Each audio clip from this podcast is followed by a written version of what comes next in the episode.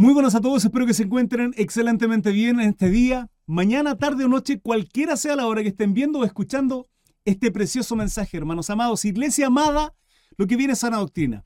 Estaremos estudiando a continuación es un extracto del en vivo que, realiza, que realicé perdón, en Facebook y en TikTok eh, principalmente, de lo que fue Gálatas capítulo 5. Sin embargo, solo desde el versículo 1 hasta el versículo 15. ¿Por qué se preguntarán ustedes? Porque el día de mañana continuaremos el estudio de Gálatas 6 y terminaremos con una preciosa palabra. Maravillosa, hermano. Sin embargo, créanme que fue un estudio increíble. Surgieron dudas, preguntas que fueron respondidas a través de la palabra. No obstante, el estudio completo está en mi canal de Facebook, Cris Armesa, como está acá. En todas mis redes sociales como Cris Armesa. Lo que van a ver a continuación es solo un extracto de lo que fue el estudio de esos versículos, del 1 al 15 del capítulo 5. Si quieren ver todo el estudio, que fue tremendo, hermanos, véanme en Facebook, que es ahí donde queda guardado. Lo que viene ahora es un extracto y es edición. Dios les bendice. Recuerden, su Biblia a mano, un lápiz y una libreta para tomar nota. Ok, damos lectura en el nombre del Padre, Hijo y Espíritu Santo. Gálatas 5, leeremos del versículo 1 hasta el versículo 15. Estad firmes en la libertad. Nótese el título, hermanos. Estad pues firmes en la libertad con que Cristo nos hizo libres. Y no estéis otra vez sujetos al yugo de esclavitud. ¿Cuál yugo de esclavitud?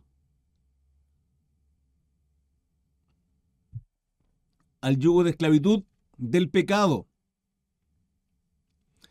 y a los rudimentos paupérrimo, vile, ¿de qué? De lo que significan las obras de la ley, que es el tema que viene tratando Pablo. Lo trató en Romano extensamente, corrigió constantemente durante prácticamente 12 capítulos a los judíos. Y a Gálatas hace lo mismo porque Pedrito vino para acá y Pedrito no se comportó bien. Estad pues firmes en la libertad con que Cristo nos hizo libres. Gálatas 5.1. Y no estéis otra vez sujetos al yugo de esclavitud. Hermanos, ¿saben lo que es un yugo? Puede que algunos sepan, puede que otros no sepan. Les explicaré. Un yugo es una especie de tronco, ¿sí? Es un palo. Algo que está tallado de cierta manera para colocar, al igual que los fariseos. Amén, así es. es, un, es un palo que se coloca en, el lomo, entre el lomo y los, y los cuernos y los cachos de los bueyes. ¿Sí? Un buey. El hermano Roberto dice sí, lo sabe. Hay quienes no, y le explicaré. Normalmente se coloca un buey viejo y un buey joven. ¿Por qué? Simple. El buey viejo tiene conocimiento, tiene sabiduría, tiene años de experiencia. Pero carece lo que, el lo que el buey joven tiene, ¿Qué? Fuerza, vigor, vitalidad, energía. ¿Sí? En el campo se hace así. Porque el buey joven tiene fuerza, energía, vitalidad, pero no tiene idea para dónde ir ni qué hacer. Entonces el buey viejo le dirige. Ahora, ese yugo los son unidos por coyuntas. Esto es tremendamente importante entender esto, que a pesar de que tiene que ver con temas de granja, que tiene que ver con temas de arar la tierra, campo, etcétera, es muy mencionado constantemente en las escrituras. No solo el Nuevo Testamento, Isaías también lo menciona. Y hay, unos versículos preciosos donde dice que el aceite, el óleo, la unción pudre los yugos, los pudre. Y es precioso eso. Lo ministré hace unos estudios atrás. Eh, hoy día ministro nuevamente esto. Les explico nuevamente para aquellos nuevitos que se van sumando. principalmente para que vayan entendiendo qué significa todo eso. ¿Sí? Bienvenidos mis hermanos que se van sumando a la transmisión. Entonces el yugo es eso, ese tronco que se coloca en los bueyes y que son dirigidos por el campesino. Mi hermana Carla, ¿por qué pone uno? Opción uno, llegó un poquito tarde mi hermana Carla.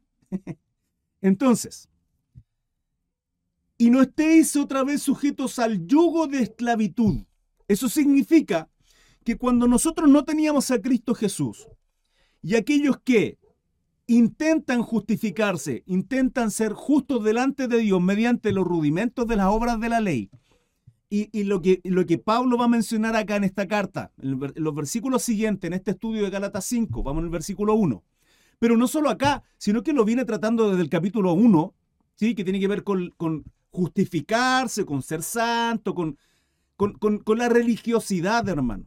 ¿Sí? Que tiene que ver con eso, con la religiosidad. Y eso no solo en, los judíos. Hoy día en los cristianos no ocurre mucho, hermanos. El, ser soberbio, el ser altanero, ¿Por qué? Porque somos cristianos, porque tenemos conocimiento de la palabra y porque ya las queremos saber todas. Hermanos, ¿saben qué? Volver al principio es lo más importante. Y, el volver al principio implica de entender qué significa ser cristiano, qué significa ser hijo de Dios. Y la palabra clara que es creer en la obra redentora de Jesucristo en la cruz, que hoy vive y reina a la diestra del Padre, y que yo lo único que tengo que hacer es someterme. Someterme. Podemos estudiar toda la teología que ustedes quieran, podemos profundizar en un montón de doctrinas secundarias, podemos dialogar, discutir de si es que los infantes o no corresponde que se bauticen, podemos estudiar o aprender o creer si es que el rapto, si es que hay arrebatamiento o no, si es antes, en medio o post tribulación, si está cumplida o no la, 70, la semana 70 del libro y la profecía de Daniel, muchas cosas, hermano. Pero, pero, pero olvidamos lo básico y lo principal que es la obediencia a Dios. Entonces, si no somos capaces de entender que en Cristo Jesús somos libres y que no necesitamos nada de la religiosidad que significa ser justo, buen cristiano, eso, hermanos, es legalismo, religiosidad. Eso no significa que no tengamos que cumplir la ley. Es nuestra responsabilidad cumplirla. Pero yo no cumplo la ley para ser justo, para ser salvo. No, hermano, lo hago porque viendo que al, no cumplir todo eso, Cristo tuvo que pagar un juicio, tuvo que pagar mi deuda en la cruz por mi culpa. ¿Cuántas veces lo tengo que crucificar? Ya no, la palabra dice que seguiremos pecando, si somos redimidos, ya no pecadores. Ante, nuestro Dios por la sangre de Cristo no somos pecadores. Pero hermano Cristo, pecamos, sí pecamos, yo también me equivoco, hermano, de, una u otra manera pero la palabra me enseña que no podemos persistir. Hermano, en estricto rigor no podemos andar pecando por deporte. No podemos pecar por deporte. O sea, si yo sé que hay algo que es pecado, no puedo estar acomodando la palabra. ¿Para qué? no, es que esto, es que esto no, lo que pasa es que esto no. Yo creo que no. El yo creo que no, hermano, yo no sé. Dios no, no, nos exhorte porque más, ¿qué más podemos hacer? ¿Cuántas veces Cristo tiene que crucificarse? No podemos acomodar la palabra. Y eso es vivir bajo el yugo de la esclavitud. Estar sujeto a no solo a las obras de la ley, a la religiosidad, sino también al pecado. Porque recordemos que la ley lo que hace es resaltar el pecado, mostrar lo malo que somos. La ley, hermanos, lo que hace es llevarnos a Cristo Jesús, es llevarnos a Él. ¿Por qué vino Jesucristo entonces? Él venía con un propósito y la palabra establece que a lo suyo vino a lo suyo, no vino a los suyos. ¿Sí? ¿Me explico? No vino a los suyos. ¿Quiénes son los suyos? El pueblo hebreo. Pero él no vino a los suyos, vino a lo suyo. Ese suyo significa Dios. Jesucristo vino porque el Padre lo envió con un propósito. ¿Cuál era el propósito? Cumplir la promesa que le hizo Abraham. En tu simiente, o sea, en Jesucristo, serán benditas todas las naciones. Todas. Todas. ¿De qué sirve que Dios haya creado todas las naciones, pueblos, lenguas, todas? Si solo a los hebreos bendice. Si solo a los hebreos justifica por medio de esa ley. ¿De qué manera? Por tanto, la ley que nadie puede cumplir, solo uno, nuestro Salvador Jesucristo, y que desde el principio en el origen Dios ya lo sabía, Dios no nos creó pensando, esto voy a crear a esta raza humana y se van a comportar y van a ser todos ejemplares, bonitos, preciosos, listo, están creados. Los voy a hacer todos hermanos, todos todo hermosos. Hermano Carlos, hermana Génesis, hermano Roberto, hermana... A todos bonitos y todos se van a comportar. ¡Uh! Me equivoqué, dijo el Señor. ¿Ah? Crea Adán y Eva. ¡Uh! ¿Qué hago ahora? Hermano, Dios, Dios conoce todo el tiempo. Dios sabía que esto iba a ocurrir. Y para, para poder justificar a aquellos que su corazón está el querer hacer las cosas bien, ser justo delante de Él, honrar a Dios, pero, pero aunque queremos honrarlo, seguimos una lucha constante. Ay, la alergia. Seguimos una lucha constante con nuestra carne, con el pecado, y aunque muchas veces hacemos lo que aborrecemos, hermano, porque espero que aborrezcamos cosas que de pronto sabemos que no son gratas y no estemos acariciando el pecado, porque esa es otra cosa, ¿sí? Una cosa es aborrecer y saber que lo que hago me hace, me hace sentir vergüenza delante de Dios a hacerlo con gusto y agrado, hermano, porque, insisto, eso, eso es pisotear la gracia de Cristo. Y ese yugo de esclavitud fue quitado sobre nosotros. ¿Por qué?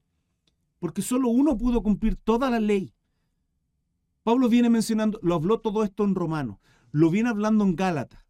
Llamó hipócrita a Pedro delante de todos por esta situación y luego dice, Estad pues firmes en la, en la libertad, hermanos. La gente cree que ir a la iglesia, ser religioso, es estar atado, es, estar limitado y como que sin darse cuenta que sirven a vicios, que sirven a borracheras, que sirven a, ¿Cuánto vicio hay por ahí? Llámense todos los vicios que ustedes quieran decir. Pero podemos acomodarlo, ¿no? No, es que yo, hermano, yo no soy...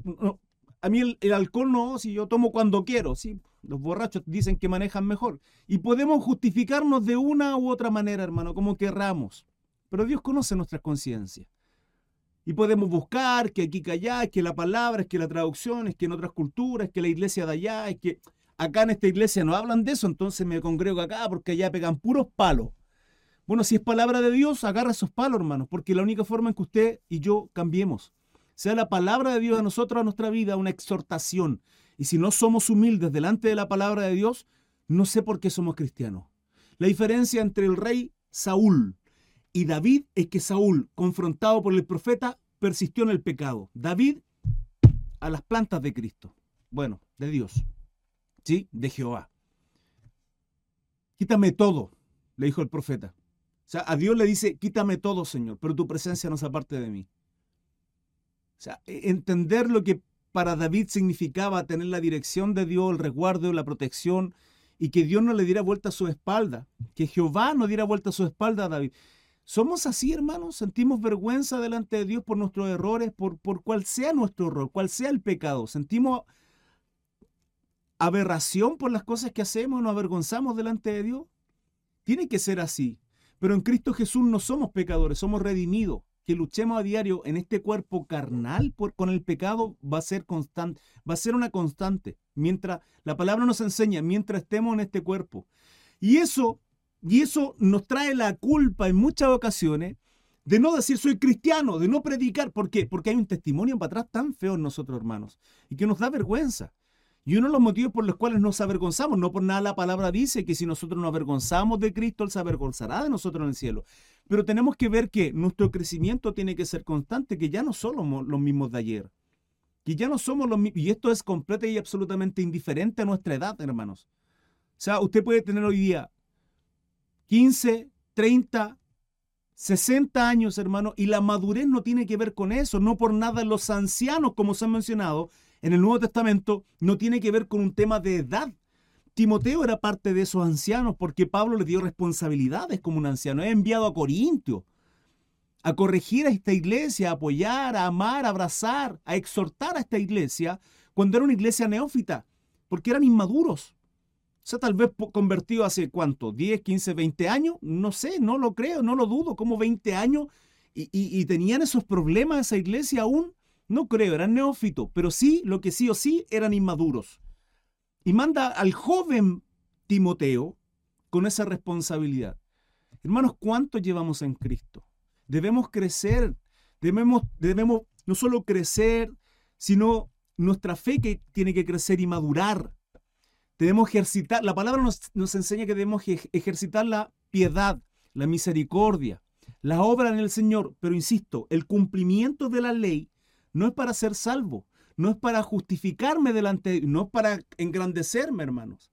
Simplemente es por gratitud y usted y yo servimos a Dios agradecidos. Y delante de todo, de toda nuestra familia, amigos, en nuestras redes sociales, en todos lados, debemos mostrar que Cristo hizo una obra redentora, transformadora en nuestras vidas. ¿Es así? Si no es así, cuestiones, hermano, ¿qué está ocurriendo con nosotros? ¿Qué está ocurriendo con usted? entonces seguimos con el yugo de la esclavitud.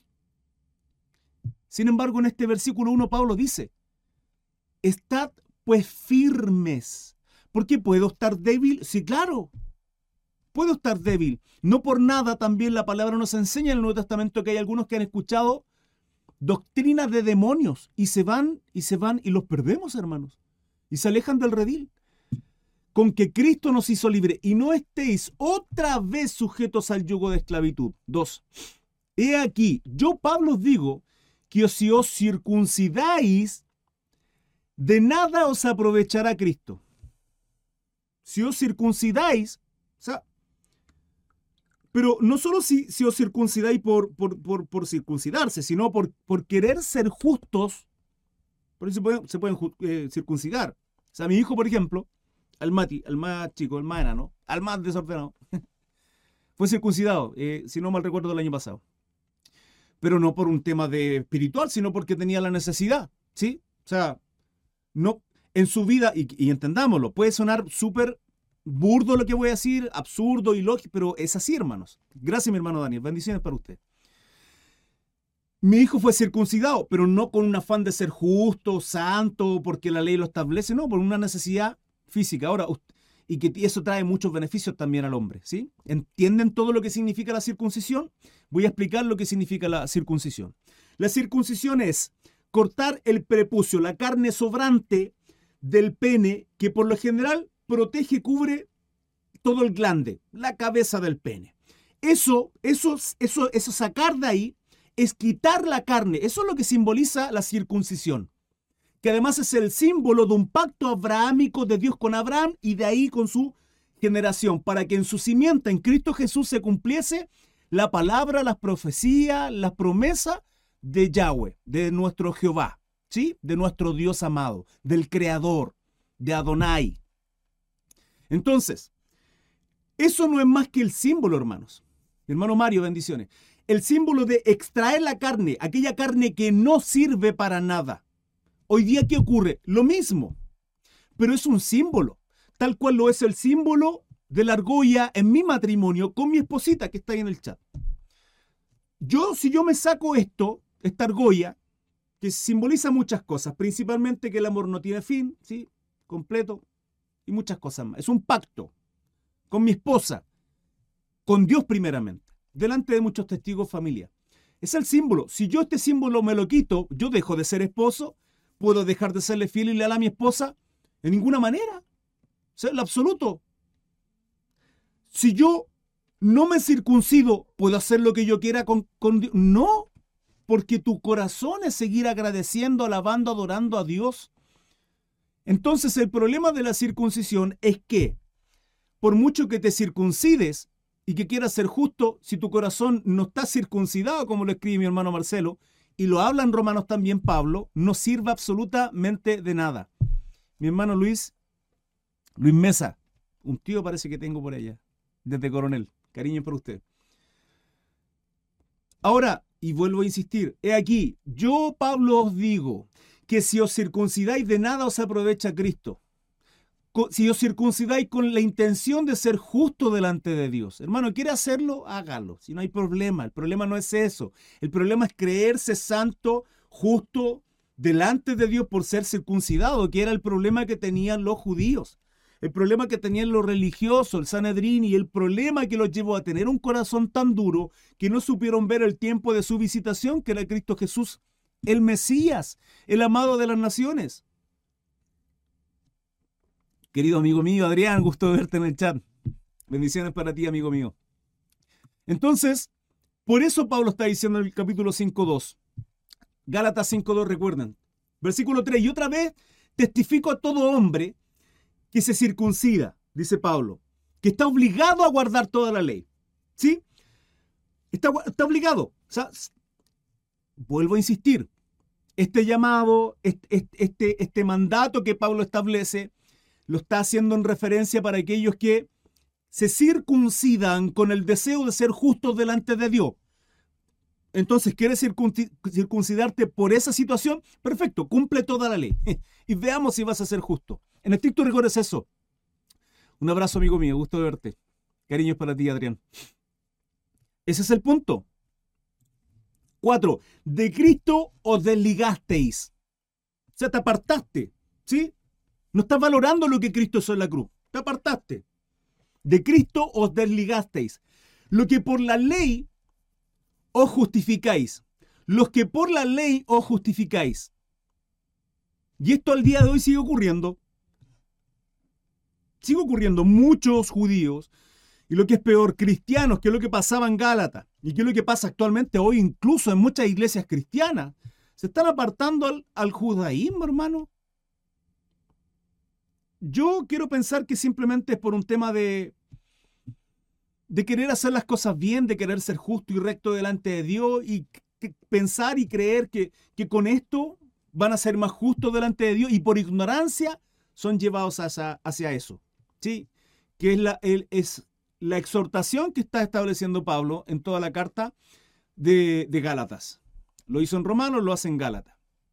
Mi hermano Don Jonathan Mella. Cariño por usted que aparece por ahí el chat. Que entra y sale a cada rato. Pues nosotros por el Espíritu, por el Espíritu, aguardamos por fe la esperanza de la justicia.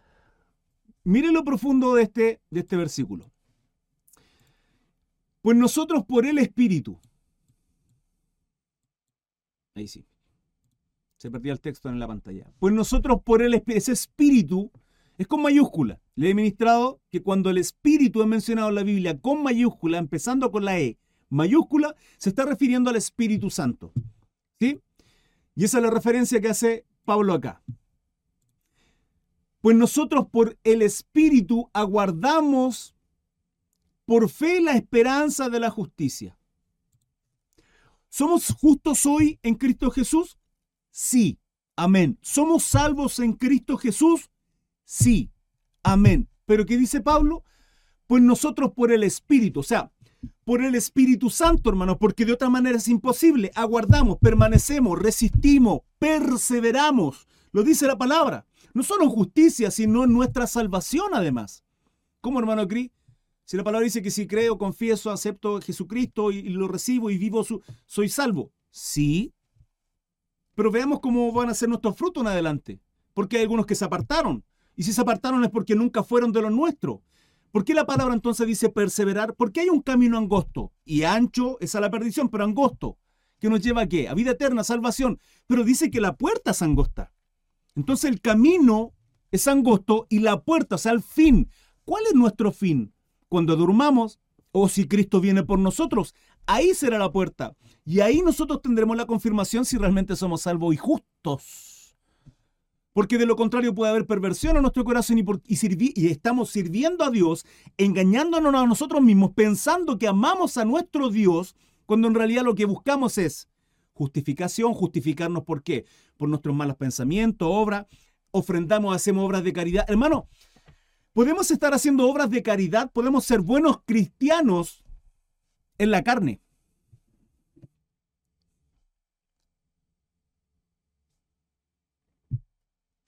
¿Cómo es, hermano Cris? Sí. Yo puedo hacer, yo puedo ser un buen cristiano, entregarle comida a los necesitados, ayudar a las viudas acá, allá, pero ¿por qué? Porque, miren, el hermano Cris es un buen cristiano. Ego. Por eso la palabra dice que tu derecha no sepa lo que hace tu izquierda. En estricto rigor, hágalo callado. ¿Sí? Y fíjense que la palabra dice que si tú vas a orar y que todos te ven, y dice, desde ya, o sea, ya, ya eres bendecido. Dios considera esa oración, ¿sí? Dios considera que, oye, aquí estoy, acá, y sí, lo hago, aún, aún engañándome a mí mismo, aún pensando que lo hago en el Espíritu y por amor a Dios y porque lo amo y porque estoy agradecido, ¿puedo estar engañándome a mí mismo? Sí, claro. Hermanos, ¿cuántas veces nos engañamos a mí mismo? ¿Saben? Somos más fieles y leales con la gente que con nosotros mismos. ¿Cómo, hermano Cris? Les doy un ejemplo. ¿Cuántas veces se han esforzado, han tratado de, hacer lo imposible por tratar de llegar a tiempo a una reunión, a una situación o algo, por no quedar mal con ese alguien? un empleador, un compañero, una, quien sea. ¿Sí? Pero ¿cuántas veces hemos dicho ya? Por ejemplo, el lunes comienzo la ley.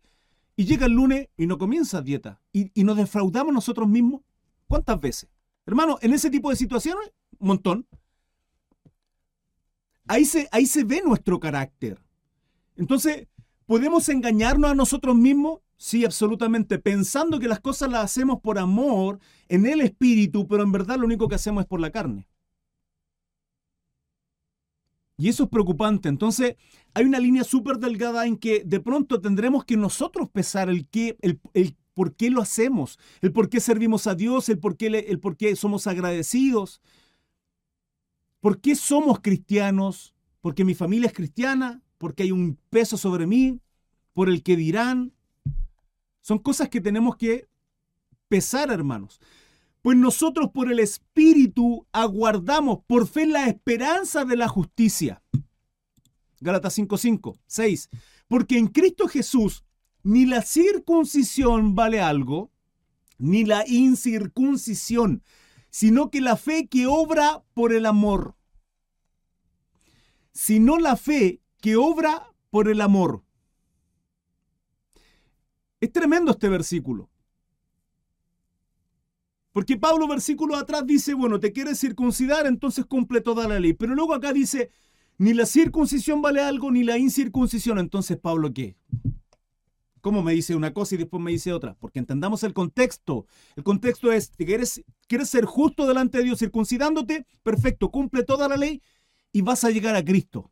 Porque el único que cumplió toda la ley es Jesucristo y la única salvación que tienes es Él. Ya está. Porque el que tú transgredas un mandato, un mandamiento de Dios, transgredes todo. Y por causa de eso, muerte, maldición y juicio de Dios. Pero en Cristo Jesús tenemos salvación porque Él cumplió toda la ley de Dios. Él fue llamado justo, en nuestro redentor, y simplemente viviendo los preceptos que Él estableció, reconociendo a Jesucristo como nuestro Salvador, como nuestro Señor. No solo decir que es nuestro Señor, sino vivir como si fuese nuestro Señor, apegado a su ordenanza y mandato, vamos a mostrar que lo aceptamos, que, que aceptamos vivir sus preceptos cada día no para ser justificado, no para ser salvo, sino agradecido por lo que Él hizo en la cruz, porque sé que mañana seguiré transgrediendo, sí, pero no perseveraré en el pecado, sino seré un pecador deportivo profesional con medalla de oro. Hermanos, no se trata de eso, no se trata de perseverar en el pecado, ya lo pecamos, sí, las cosas son nuevas aquí, de aquí en adelante, todo ya pasó. Por eso insisto, no podemos ser los mismos hace un año. Y si usted es cristiano, no podemos ser lo mismo. Hemos tenido que crecer, madurar. ¿Seguiremos guerreando? Sí. ¿Seguiremos luchando con nuestro carácter? Sí. Pero seguiremos avanzando en este camino. Como la luz de la aurora, nuestro, conocimiento, nuestro crecimiento y nuestra fe va creciendo, hermanos. Si no es así, cuestiónese qué está haciendo mal. ¿En qué se está justificando? Siete. Hasta el 15 leemos. Vosotros corríais bien, dice Pablo. Ustedes estaban haciendo bien las cosas, le dice Gálata. ¿Quién os estorbó para no obedecer a la verdad?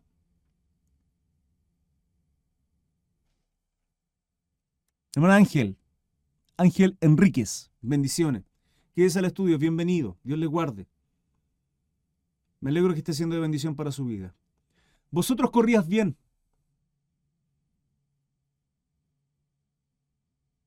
¿Qué nos estorbó para no obedecer la verdad? Es tan triste este versículo, hermano. Y, y aquí hago un llamado a todos, hermanos. Si bien es cierto acá el contexto es Gálatas, se aleja de Cristo, volviendo a los rudimentos de la obra de la ley para ser justo, pero la pregunta también es, su fe iba creciendo, usted iba madurando. Fuimos aceptos en Cristo Jesús. ¿Por qué nos apartamos? ¿Qué, qué, qué, qué estorbó nuestra vida? ¿Qué está apartándonos, hermanos? ¿Qué nos está apartando de estar en medio de la voluntad de Dios, en medio del propósito de Dios. ¿Qué, qué hay en nuestra vida? ¿Qué, ¿Qué pecado oculto hay, hermanos amados? ¿En nuestro carácter? ¿Pornografía? ¿Algún vicio? Hermanos, escúchenme. Yo le ofrezco, ¿han, visto esos botellones de agua purificada? ¿Sí? ¿De cuántos son? ¿20, 25, 30 litros?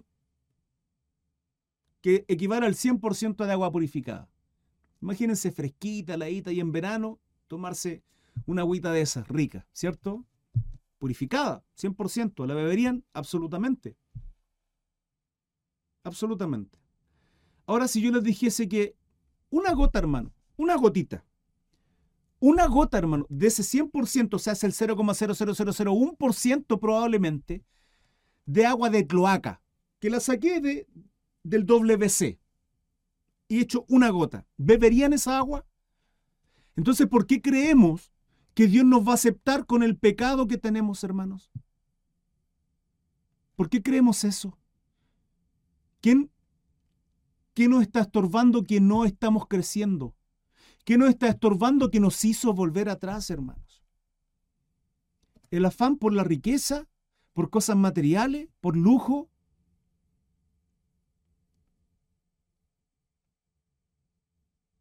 ¿Qué está estorbando nuestras vidas que no tenemos crecimiento?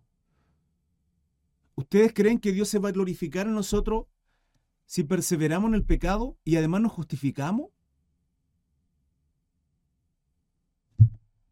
Pablo habla en este capítulo 5 de que volvieron atrás, de que se abandonaron a Cristo, que nos estorbó para no obedecer la verdad. 5.8. Esta persuasión no procede de aquel que os llama, que es Cristo. Miren lo que dice el 5.9. Un poco de levadura leuda toda la masa. Ese 0,001% de agua contaminada, de esa gotita de agua de cloaca en estos 25, 30, 100 litros de agua purificada, traída desde los Himalaya, hermano, la bebería contamina todo. Contamina absolutamente todo. Entonces, ¿por qué creemos que Dios nos va a aceptar así si Él nos pide avanzar, crecer, que nuestra fe vaya creciendo. Y tenemos que ir creciendo a la estatura del varón perfecto. Hermanos, si antes de Cristo yo era un, qué sé yo, narcotraficante, asesino, alcohólico, drogadicto, homosexual, un mentiroso, un estafador, todos los pecados que dice la palabra, que dice que es pecado. ¿Sí? Cristo quebranta mi corazón. Me doy cuenta de que he vivido en rebeldía contra Dios. Reconozco a Jesucristo como mi Señor, que está a la diestra del Padre, lo acepto, vivo, quiero vivir su precepto. Mi lucha tal vez no va a ser instantánea, mi, cambio no va a ser así tal vez, ¿sí? En ser un hijo de la fe en Jesucristo y tal vez seguiré lidiando con algunas cosas de atrás. ¿Qué sé yo, hermanos?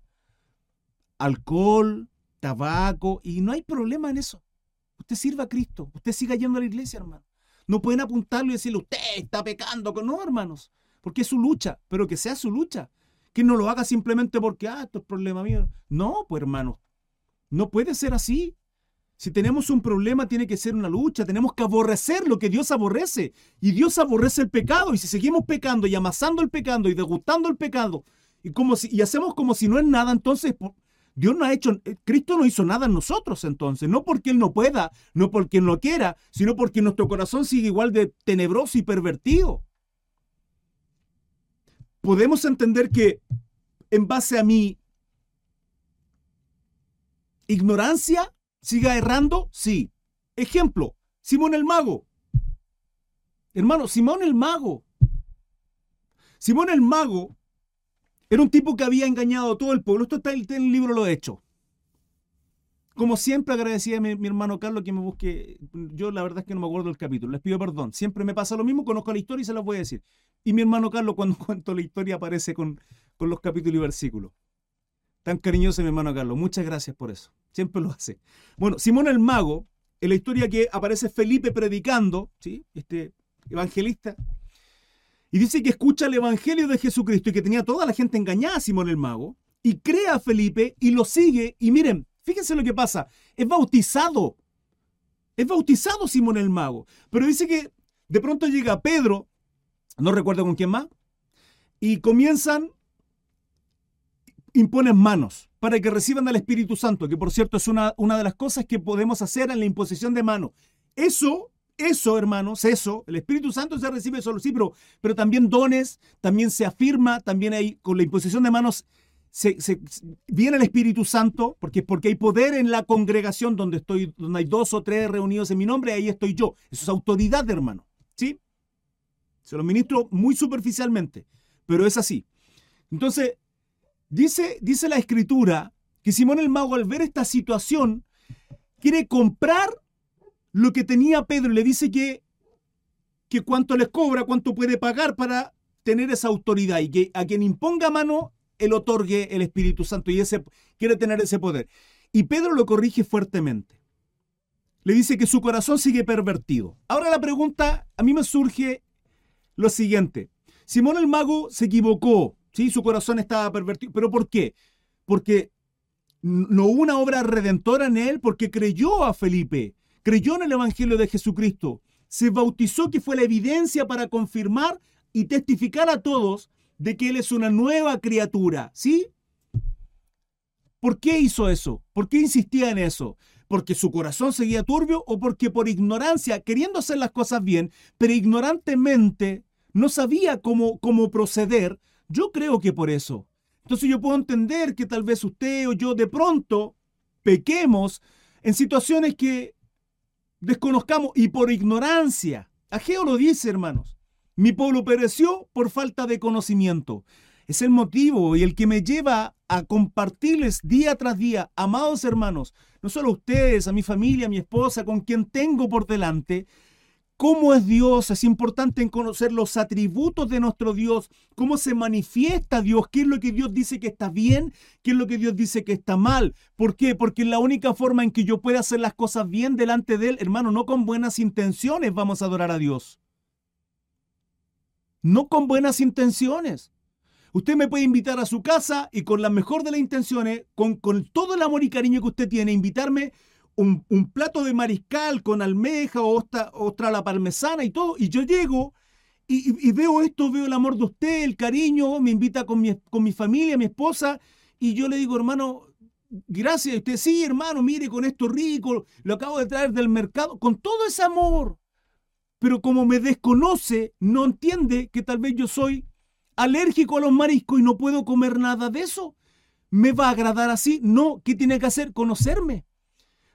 Por cierto, paréntesis, no soy alérgico, amo los mariscos, no soy alérgico, ya, por si acaso. Pero lo coloco siempre esta ilustración porque es bastante sencilla para entender de que cómo agrado a Dios. ¿Cómo puedo agradar a Dios si no le conozco?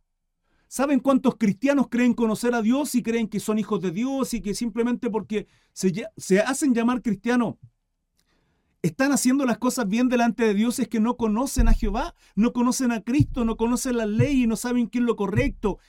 Y andan con una moralidad de humanismo, hermanos, de humanismo, pensando que hacen las cosas bien. Y la palabra dice, hay caminos que al hombre le parecen buenos, rectos, justos, y soy súper sabio en esto, pero su fin es camino de muerte, hermanos.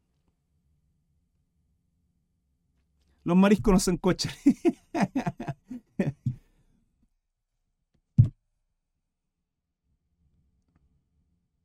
Puedo entender que por ignorancia, por ignorantes que de pronto podemos ser, nos equivoquemos. Pero de ahí, de ser ignorante, a ser hipócrita y manipular la palabra, o simplemente, no, no, no, no, esto no, esto no, a esa iglesia no voy porque hablan de esta área y yo ahí, mm, entonces voy a esta otra iglesia. Hermanos amados, un poco de levadura leuda toda la masa. Y no solo en nuestra vida, sino incluso en las congregaciones. No por nada Pablo corrige, corrigió en 1 Corintios capítulo 5 la aberración que estaba ocurriendo ahí, el error de aquella persona que estaba con su madrastra y lo aparta. Dice para que Satanás haga estragos con su carne pero eso sirvió de ejemplo y de escarmiento al resto de los hermanos. Entonces, Tenemos que ser avergonzados al punto como fue avergonzado Saúl cuando el profeta lo confronta, le dice, eh, Saúl, ven, le dice Samuel, hey viejo, destruiste todo, ¿cierto? Tal cual Jehová Dios dijo que lo hiciera. Sí, claro, destruí. Y ya no quedó nada. O sea, vacas, todo. Sí, claro que sí. Y atrás de Saúl, ¡eh!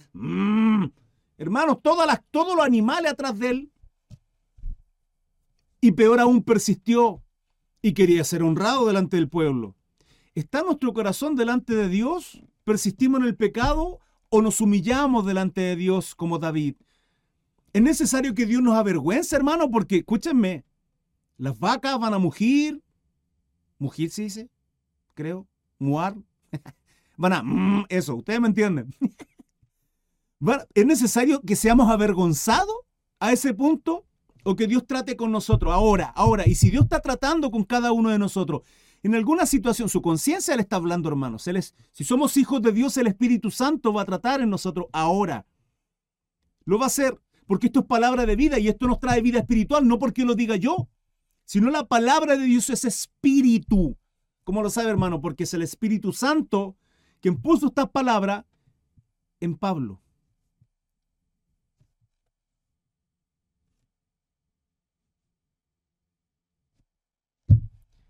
10.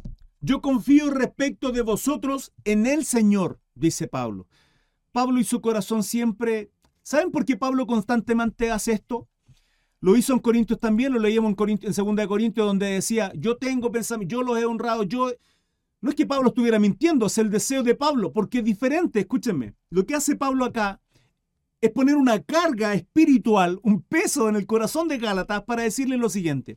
Es diferente decirle, a mis... Pero había un hombre llamado Simón que antes hacía magia. Hecho capítulo 8. Ahí está. Muchas gracias, mi hermano Carlos. Como siempre, agradecido. Pablo lo que hace, escúchenme, hace un juego psicológico acá tremendo. Eso, hay, un, hay, un, hay un trabajo espiritual. A mis hermanos amados en TikTok y aquellos que me estén viendo, dejaré un tiempo luego de que exponga todo el tema para todas vuestras preguntas, dudas y consultas. Se los agradezco muchísimo si se quedan a escuchar toda la, la palabra, todo el estudio que nos quedan tan solo cinco versículos y termino este título que tiene que ver con estar firme en la libertad. Gálatas 5 del 1 al 15. Luego hay todas las preguntas y consultas que puedan hacer y que quieran, ¿sí? Dentro del tema, idealmente, idealmente. Entonces Pablo cuando dice, yo confío respecto a vosotros en el Señor, que no pensaréis de otro modo. Es como cuando a nuestros hijos les decimos, es distinto, porque además dañamos, hermanos, dañamos a nuestros hijos cuando les decimos, Oye, soy un flojo, nunca sin nada. Mira tu pieza, te lo he dicho 20 mil veces y todavía no haces tu cama, no haces tu cosa, no ordenas. ¿Cuántas veces te tengo que decir? De partida estamos pecando porque la palabra dice que como padres no podemos levantar a ir a nuestros hijos. Y además le estamos dañando, hermanos. Es distinto decirle usted es un flojo, usted no hace nunca nada. ¿Qué estamos condicionándole? Le estamos dando la identidad de ser un hijo flojo y un tipo que no hace nada. O una niña o quien sea. ¿Sí? Lo estamos condicionando. Y eso es grave. Y eso es pecado porque no son nuestros hijos, son los hijos de Dios y Él nos da la, autoridad para administrar. No podemos enseñorearnos, ni aún siquiera sobre nuestros hijos. Es pecado, hermano. Es pecado. ¿Se da cuenta que a veces a diario pecamos, hermanos? ¿Se dan cuenta lo, lo tremendo que es eso? ¿Cuántos hijos dañados andan por ahí? ¿O cómo fuimos dañados nosotros y condicionados por culpa de nuestros padres? ¿Por qué? Por ignorancia, porque aunque nos amaban de pronto una palabra de descrédito, ¿cuántas palabras de descrédito nos, han dado? Entonces es diferente decirle, usted, usted es flojo, nunca hace nada, mire su pieza, ¿cuántas veces se lo he dicho ya? A decirle, hijo, usted es obediente, mi amor, usted, usted es ordenado. Con su padre le hemos enseñado, somos ejemplo de ser ordenados. Usted, usted es ordenado, mi amor, por, mire su pieza, cómo está. ¿Qué está haciendo ahí? Usted le, le está firmando, le está dando la identidad de que su hijo es ordenado. Le está dando seguridad, hermano. No está creando inestabilidad en su cabecita. Le está diciendo usted ordenado. Por lo tanto, él dice, soy ordenado, soy ordenado. ¿Y por qué tengo este caos? ¿Si tengo que ordenar? Pablo está haciendo, yo confío respecto a vosotros en el Señor. Que no pensáis de otro modo. No es que Pablo esté mintiendo, está afirmando su fe. Está, está teniendo ese corazón pastoral de padre con esta iglesia que, que los mira como sus hijos mas el que os perturba llevará la sentencia, quien quiera que sea. Fíjense ahí. este ayo de Pablo contra esa persona que no se sabe quién es y que está ejerciendo esto turbio, hermanos. Y yo, hermanos, si aún predico la circuncisión, ¿por qué padezco persecución todavía? Así Pablo, Pablo no es que predique la circuncisión, Pablo está preguntando. Dice, en tal caso se ha quitado el tropiezo de la cruz. Pablo está diciendo acá, ya, a ver, y si yo, si yo todavía predicase la circuncisión y dijese que tienen que circuncidarse para ser justo, entonces ¿por qué padezco persecución todavía? Que no es el caso. Miren lo que aparece en la nueva, nueva versión internacional. Hermano, si es, ver, si es verdad que yo todavía predico la circuncisión, ¿por qué se me sigue persiguiendo? Si esa fuera mi predicación, ¿ven? No es que Pablo lo hiciera. Pablo está cuestionando. La cruz no ofendería tanto. ¿Por qué a Pablo se le perseguía, se le encarcelaba, se le golpeaba? ¿Por qué? Porque traía luz, la luz verdadera, que en Cristo somos salvos y a las tinieblas eso les produce... Eh. Y a los judíos peor aún, porque los judíos cumpliendo toda la Torá y siguiendo las leyes, leyendo Tanaj, guardando Shabbat, siendo circuncidado, comiendo kosher, bla, bla, bla, bla, bla, lavándose las manitos y todo lo que significa todo ello, se creían, ah, perfecto, los gentiles inmundos, perros. Y así el resto, ellos los mejores. ¿Qué les dijo Pablo? No es así. Son malditos y están muertos. Transgredieron un pec uno, una ley. Son transgresores de toda la ley. Por consecuencia, muertos. Entonces Pablo dice, hermano, si en verdad yo todavía predico la circuncisión, ¿por qué se me sigue persiguiendo? Si esa fuera mi predicación, claro, la cruz no ofendería tanto. 12. Ojalá se mutilasen los que os perturban. Ojalá que esos instigadores acabaran por mutilarse del todo la nueva versión internacional. Qué tremenda estas palabras, hermano, y el daño que están causando no solo en aquel tiempo, sino en el día de hoy incluso. 13. Porque vosotros, hermanos, dice la palabra, a libertad fuisteis llamados. Hermanos, fuimos llamados a ser libres. No estar sujetos a pecado y el yugo, el yugo de esclavitud, a rudimentos con respecto a ser justos por las obras de la ley. Y el pecado, hermano, si fuimos llamados a ser justos, a ser libres en Cristo Jesús, ¿por qué no seguimos atando y, siendo esclavos del pecado y persistiendo en esa, en esa lucha que tenemos a diario? Que ahora pecamos por deporte. Medalla de oro, el hermano Gris por ser un pecador deportivo. Hermano, no debe ser así. Solamente que no uséis la libertad como ocasión para la carne. ¿Se dan cuenta? Esto tiene que ver con, ah, ok, Calvinismo, salvo siempre salvo, entonces hagamos lo que queramos, total ya somos salvos. ¿Qué dice Pablo, hermano, acá? Solamente que no uséis la libertad como ocasión para la carne, porque no vivimos por la carne, porque ya no vivimos como yo quiero, con mis deleites, con mis lujos, a mi forma. No, no, no, no, no, usted es siervo de Cristo. Por amor, viva agradecido, como Cristo dijo que usted tiene que vivir como hermano aquí, como una verdadera religión, dice la palabra preocuparse por las viudas, por los necesitados, por aquellos que tienen, que están padeciendo, ¿sí? entregando su vida, su Pablo lo dijo, sean imitadores de mí. ¿Qué hizo Pablo? Conducía un Porsche y hacía viaje en jet privado. Es que hermano Cría ahí en ese tiempo no estaba la TAM, LAN. Era perseguido. Bienaventurado soy si por mi causa, dijo Jesucristo, vituperan y dicen toda clase de mal e inventan cosas, e inventan cosas, ¿sí? predicando el Evangelio. Ahora, ¿cuáles son los problemas que tenemos con nuestro alrededor? Porque somos unos chismosos, porque somos mentirosos, habladores,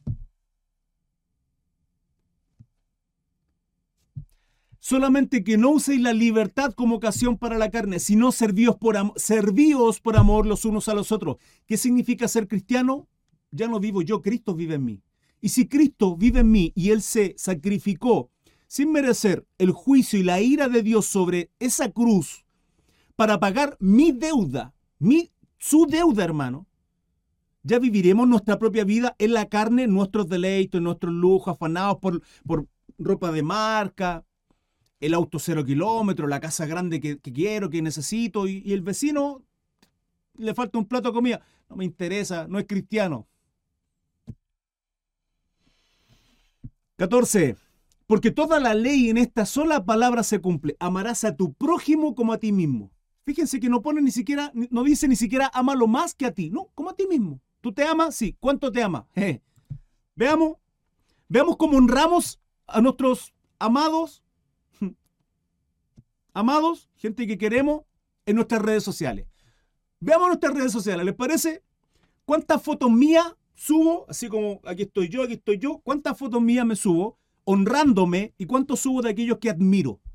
¿Podemos admirar? Sí, claro. Podemos admirar a nuestros padres, hermanos. ¿Sabes? Si me amo yo, debo amar de la misma manera a mis hermanos. Y si yo me honro en mis redes sociales, honremos a nuestros hermanos, ¿les parece? Esto es solo un ejemplo mediático. Lo que son las redes sociales. Es súper, es súper vil, paupérrimo este ejemplo, pero sirve o no? ¿Cuánto ego hay en, nosotros? ¿Cuánta, ¿Cuánta vanidad hay en nosotros? Nos miramos al espejo y decimos, hoy soy hermoso. ¿Ah? ¿Cuánto tiempo pasamos embelleciéndonos o embelleciendo a otro? ¿O hablando bien de otro? ¿O hablamos mal del otro para que nuestra luz sea más grande? Porque toda la ley se cumple en esta sola palabra. Toda se cumple amarás a tu prójimo como a ti mismo. ¿Por qué? Pero si hay un mandamiento que dice que amarás al Señor tu Dios con todo tu corazón, con toda tu mente, con... sí, pero si decimos que amamos a Dios, pero no amamos al prójimo, entonces somos mentirosos. Pero si amamos al prójimo, cumplimos el primer mandato. Cumplimos el primer mandato, hermanos.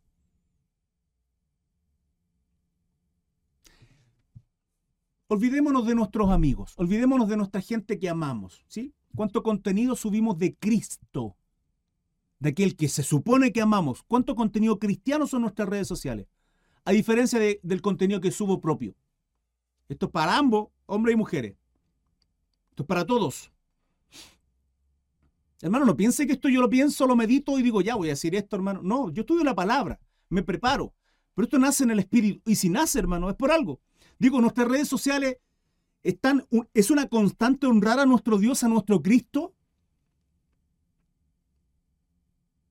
¿O qué mostramos en nuestras redes sociales? Solo nosotros. Jacob, muchas gracias por compartir el live en TikTok. Termino con el 15, hermanos, y con esto, dudas, preguntas y consultas, terminamos además en este 15 el, el título de Estad firmes en la libertad.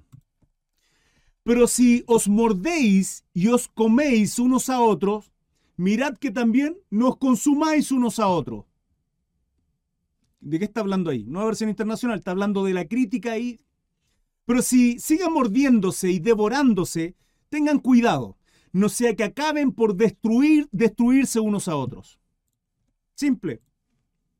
O sea, el, chisme que, oye, que el hermano aquí, el hermano allá y esto, y, y ya, y al final, ¿qué? terminamos destruyendo el cuerpo que es Cristo, hermanos, es un pecado contra Dios. El chisme, la habladuría, el cagüín en buen chileno, llámelo como usted quiera, sabe a lo que me refiero. Sí, pero, pero si honramos a nuestros hermanos, la gloria y la honra sea para nuestro Dios, hermanos. Pero al que gloria, gloria y al que honra, honra. Y hay obras, hay ejemplos que son dignos de admirar. ¿Por qué no decirlo? Y la palabra dice que Dios además nos honra.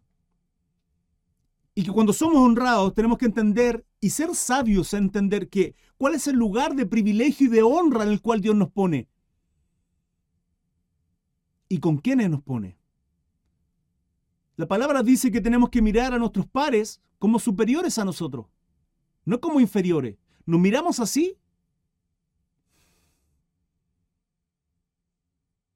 ¿O nos destruimos? Bendito sea el Señor. Amados hermanos, Gálatas 5 del 1 al 15, dejamos hasta acá este capítulo. Mañana continuamos con las obras de la carne y el fruto del Espíritu. Que continúa el capítulo 5, toma el 6 y terminamos Gálatas el día mañana. Gracias al Señor. Digo, doy gracias no porque la terminemos, sino porque hemos aprendido, hemos crecido y estoy contento y agradecido al Señor por toda su enseñanza. Nos ha dado vida espiritual. Por consecuencia, ante esta palabra, hermanos, les agradezco dudas, preguntas y consultas que puedan tener. idealmente, se los agradezco, idealmente con relación al tema. Y bueno, hermanos amados, como nos pudimos dar cuenta, Pablo nos incita, nos exhorta, nos motiva a estar firmes en Cristo Jesús. No nos dejemos llevar por doctrina de demonio y aquellos que quieren judaizar. En estricto rigor, eso es lo que está ocurriendo en este estudio en Gálatas. Pablo lo viene diciendo desde el capítulo 1 y situaciones que venían ocurriendo y que habían vuelto atrás. Em, es imposible ser justos delante de Dios por las obras de la ley, sino solo en Jesucristo. En Él somos justificados, redimidos, en Él hay salvación. Solo en Él, hermanos. Es lo que Pablo entrega en el mensaje a Gálatas, y no solo en Gálatas, sino también en Romanos. Eh, Gálatas, de alguna manera, es Romanos chico, como dicen algunos. Si sin lugar a duda, amados hermanos, que esta palabra fue de bendición para ti porque es vida espiritual, nos vivifica. Em, agradecería, si es posible, que me dejes un buen like. Si no estás suscrito, suscríbete, sígueme a través de mis redes sociales como Crisart Mesa en todas y compártelo si fue de bendición para ti también. Gracias por eh, llegar hasta este punto. Si fue así, coméntame abajo. Hermano Cris, llegué hasta acá. Dios te bendice. Amén. y nos vemos el día de mañana con la finalización de esta preciosa carta a Gálatas con el capítulo 6, la continuación del 5 y los nuevos títulos. Un abrazo gigante. Bendecido eres, hermanos. Chao, chao.